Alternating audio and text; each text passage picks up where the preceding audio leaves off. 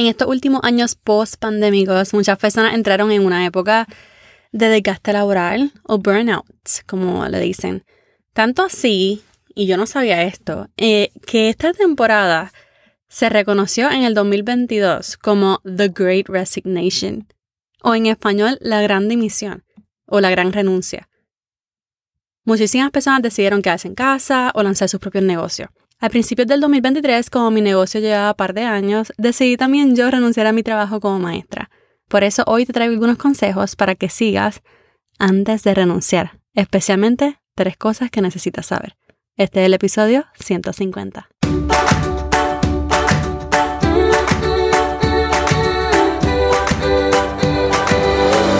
Este es el podcast de la mamita emprendedora. Mi nombre es Jessica Nieves. Escucha aquí conversaciones para aprender cómo otro ha logrado alcanzar sus sueños y aprende los mejores trucos para abrir tu negocio, lanzar tu blog, manejar las redes sociales y mucho más. Eso no es lo único, hablaremos también de nuestra vida de madres y cómo hacer de todos nuestros sueños poco a poco una realidad. Yo renuncié este año, en enero, o prácticamente en el último diciembre.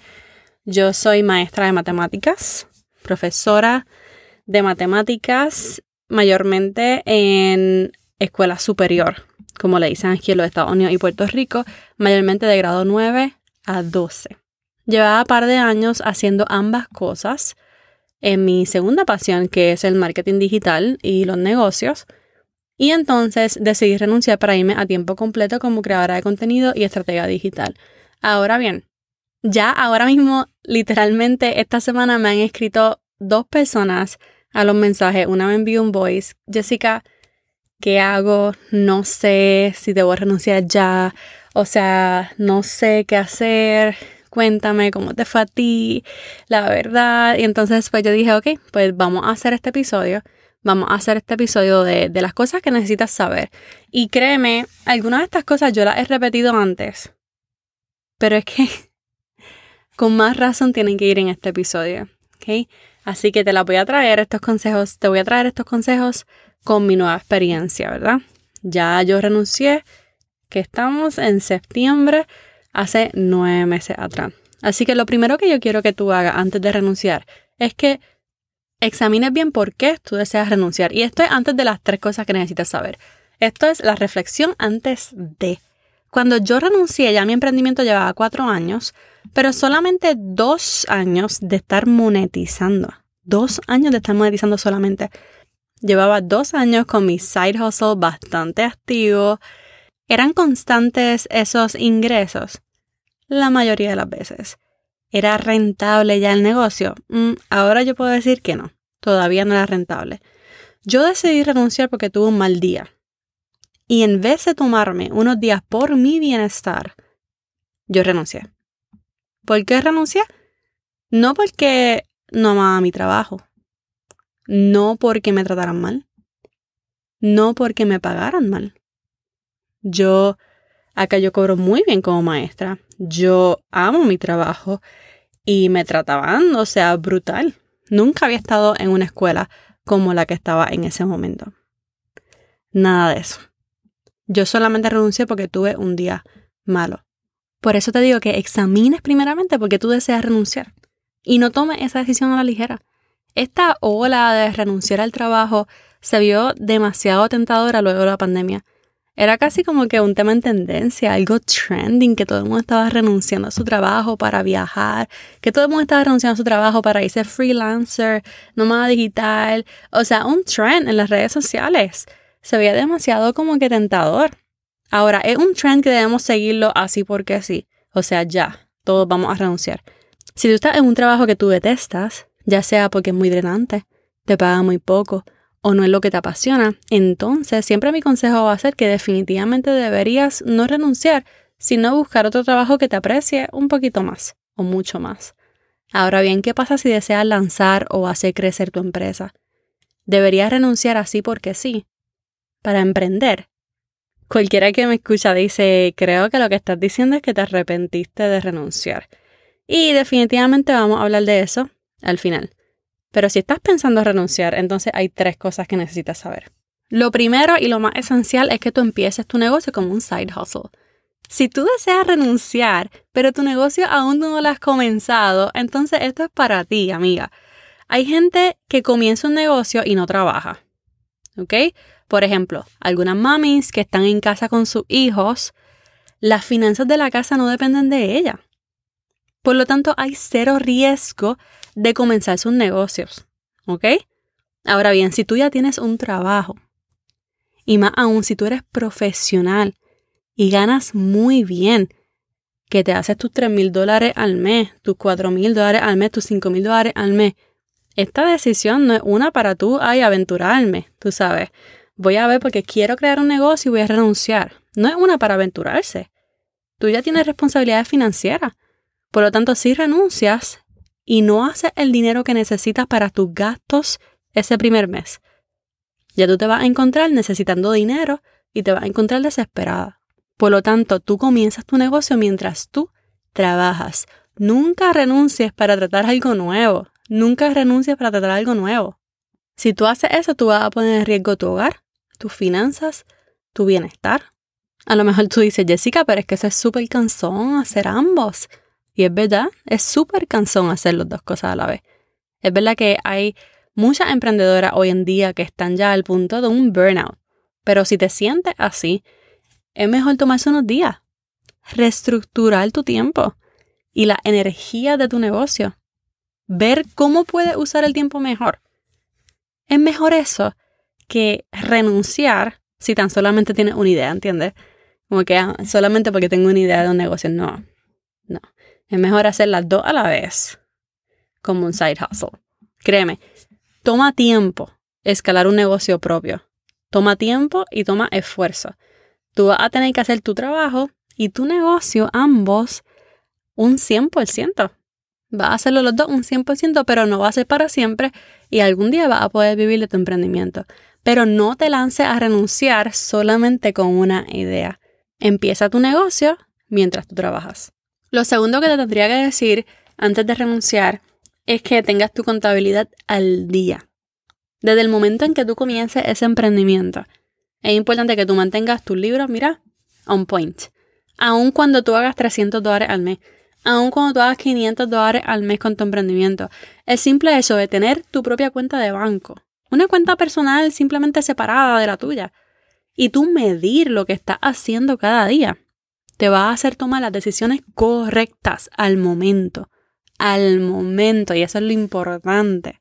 Mira, esto es algo que yo definitivamente necesito delegar ya mismo, de que ya, ya casi lo voy a delegar, porque es algo que se me olvida y mucho. O sea, por eso es que te lo estoy diciendo y te lo repito todo el tiempo. Sí, hay varios episodios de esto. Si quieres escuchar uno buenísimo, yo creo que el mejor es el episodio 135. Puedes ir a ese después de este. En el episodio 135 hablo con Julio Cañas y él nos enseña a manejar nuestras finanzas como emprendedoras. Así que, pregúntate.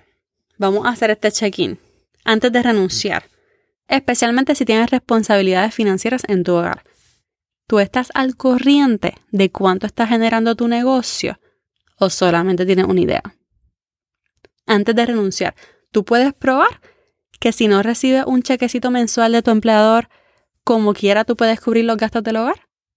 Si tu respuesta es sí, pues go ahead. Renuncia. Go for it. Pero si tú no tienes una respuesta clara, si tú tienes una idea, si tú crees que tú puedes hacerlo a lo mejor, entonces, no es el momento. Yo sé que tú tienes toda la ganas del mundo. Yo sé que tú dices, es que cuando tenga todo el tiempo del mundo, entonces yo voy a poder escalar el negocio. Pero si tú tienes responsabilidades financieras, especialmente que involucren a otras personas, como tu pareja o tus hijos, entonces te toca esperar. Y la cuestión es que todos tenemos situaciones diferentes. Por eso tú, tú tienes que encontrar cuál es ese punto el punto más alto de riesgo para ti. ¿Cuál es ese punto de riesgo para ti? A lo mejor tú no tienes deuda. A lo mejor tú no tienes tarjetas de crédito ni tienes nada. A lo mejor tus responsabilidades financieras te incluyen a ti solamente y no involucran a más nadie. ¿Qué tú estás dispuesta a arriesgar? ¿Qué tú estás dispuesta a arriesgar? Imagínate lo peor. Imagínate que renuncies. Imagínate que tú renuncias y no puedes hacer el mismo dinero en un mes. en dos meses, en tres meses, cuatro meses, cinco meses. ¿Cómo se vería eso para ti? Todo empieza sabiendo cuánto entra y cuánto sale del negocio mes tras mes. Sin esa visión clara, tú no vas a saber bien qué hacer. Lo último que tú necesitas saber y que necesitas hacer antes de renunciar es que tú crees un fondo de emergencia. Pero crea un fondo de emergencia que cubra al menos seis meses. Seis meses. Esto de escuchar lo del fondo de emergencia o como dice Julio Cañas, el colchón de tranquilidad. Se escucha tantas y tantas veces, como que yo, yo lo he escuchado mil veces. Y tú dices, wow, pero seis meses es un montón. Seis meses es mucho. Pero la verdad es que si el negocio todavía no está listo, a ti te va a tomar de tres a seis meses encontrar la manera de que funcione. Y créeme, te lo estoy diciendo por experiencia, lamentablemente. Pero yo renuncié, yo renuncié sin deuda. Yo renuncié con un colchón de tranquilidad de dos meses nada más. De dos meses Tenía algo ahí en la cuenta de ahorro. Los primeros dos meses yo estaba, mira, confiada. Súper confiada. Luego de esos dos meses, y te estoy diciendo, ¿verdad? Porque no tuve la contabilidad ahí al momento. Yo me di cuenta de que no había hecho el dinero suficiente para cubrir mis responsabilidades financieras. Y luego, ja, yo trabajé todos los días sin parar sudando la gota gorda, como decimos los puertorriqueños, viendo cómo podía escalar mi negocio y aún más cuando no se vendió uno de mis cursos como yo pensaba. Y al tercer mes, yo descubrí cómo hacerlo. Y ahí comencé a practicar. Hasta que poco a poco me fue yendo mejor. Y a los seis meses yo tuve un mes excelente. Excelente. A los seis meses. Por eso te digo, cuando dicen, mira, crea un fondo de emergencia que cura menos seis meses, es porque they know what they're saying. Ellos saben. Ellos saben. Crea ese fondo de seis meses. Si tú deseas lanzarte, si tú deseas lanzarte tranquila, tú renuncias con ahorros y con cuentas saldadas. No importa cuánto tú creas en tu negocio, no importa cuánto tú creas que puedes alcanzar, es una decisión importante. Y no es una decisión que se toma a la ligera. Si tú estás llena de deudas y no tienes ahorros, ¿por qué? ¿Por qué tú vas a renunciar? Mejor usa tu side hustle o negocio para saldar esas deudas, para crear tu cuenta de ahorros y construir ese colchón de tranquilidad. Es la única manera de renunciar, mira, con tranquilidad, feliz, en paz. Yo creé este episodio porque se habla mucho de la gente que renuncia y le va brutal, pero no se habla mucho de la gente que renuncia y aprende mucho. Y aprende mucho. Así que si yo pudiera volver atrás, yo diría a Jessica que no hay prisa. Que busque primeramente escalar más su negocio, aún más. Que está bien tener un patrono. Que nos envíe un chequecito mensual y cubra nuestros planes médicos mientras trabajamos por nuestros sueños. Le diría que está bien esperar seis meses más. Si como quiera eso le va a tomar descubrir cómo escalar su negocio. Sabes que si está en tu corazón el trabajar para ti en el futuro, es posible. Créeme, se puede. Sin embargo, tú sabes que no hay un libro de reglas para nosotras las emprendedoras, especialmente para nosotras las mamitas emprendedoras. Todo hay que tratarlo por primera vez. Y usualmente nos dejamos llevar por otras personas con situaciones completamente diferentes a la nuestra. Por eso tienes que examinar tú tus razones. Tienes que examinar tu situación única. Y luego toma la decisión con calma y con sabiduría. Espero que estos consejos y mi experiencia te hayan dado una idea más clara de lo que deseas hacer, pero espero habértelo dicho antes de renunciar.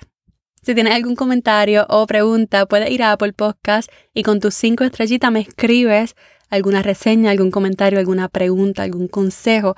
O también puedes ir a las notas, a las notas del episodio en mamitaemprendedora.com diagonal 150 y allí me dejas un comentario.